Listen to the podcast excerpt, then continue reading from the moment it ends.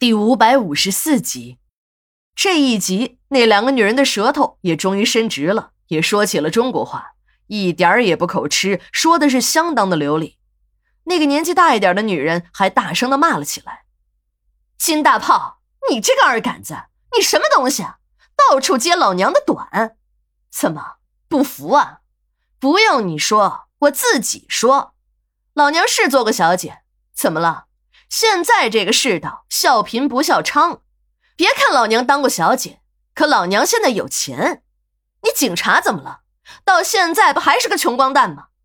你要是愿意，老娘现在正好一个人，把你当个小白脸子给包了，一个月我给你工资的两倍。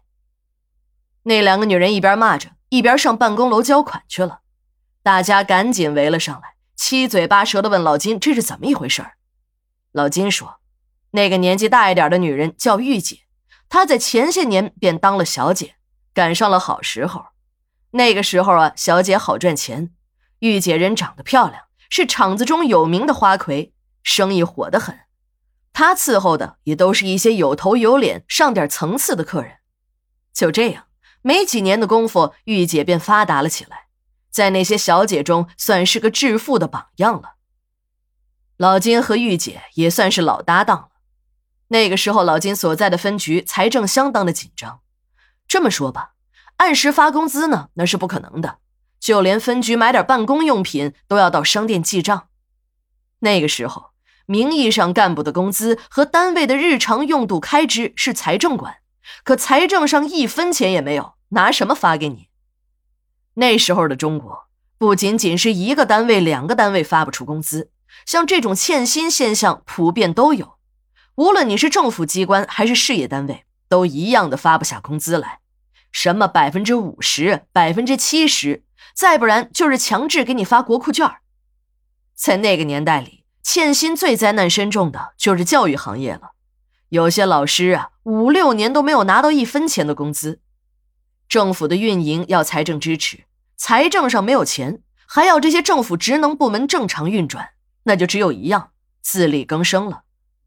老百姓、普通人自力更生是好事儿，用自己的力气赚钱是最值得肯定的事儿了。可这些衙门口也没了饭吃，他们便开始运用自己手中的公权力为单位，为个人创收了。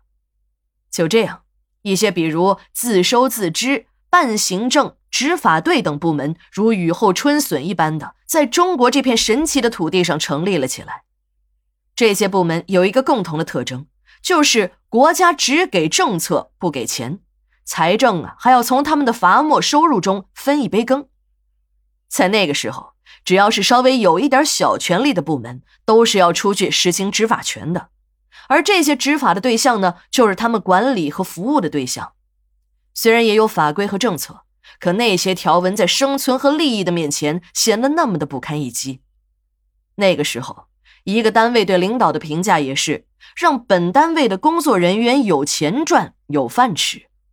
当然，在这些个用国家政策和公权力创收的单位中，有一些单位的优势特别凸显，一些没有权力的单位啊也就此没落了。公安部门在什么时候也都算得上是一个强势的单位。老金说，那个时候是交警上街堵车，片警夜里抓赌。就连他们刑警为了搞到办案的经费，也不得不和治安大队的刑警们一起合作去扫黄。说起这扫黄啊，那是最有学问的事情了。首先，你得和小姐们做好扣子，再让人打到内部，专捡那些有钱的客人下手。那些人都有点社会地位，腰包也圆，还怕丢人，总是肯出大钱为自己遮羞。有时候一个晚上的行动下来，便会有大把大把的钞票进账。如果说一开始搞创收是为了单位的生存，可到了后来，等财政情况好转后，这种来钱容易的创收金点子也保留了下来，成了局里的重要收入之一。那个时候的老金呢，也常干这个勾当。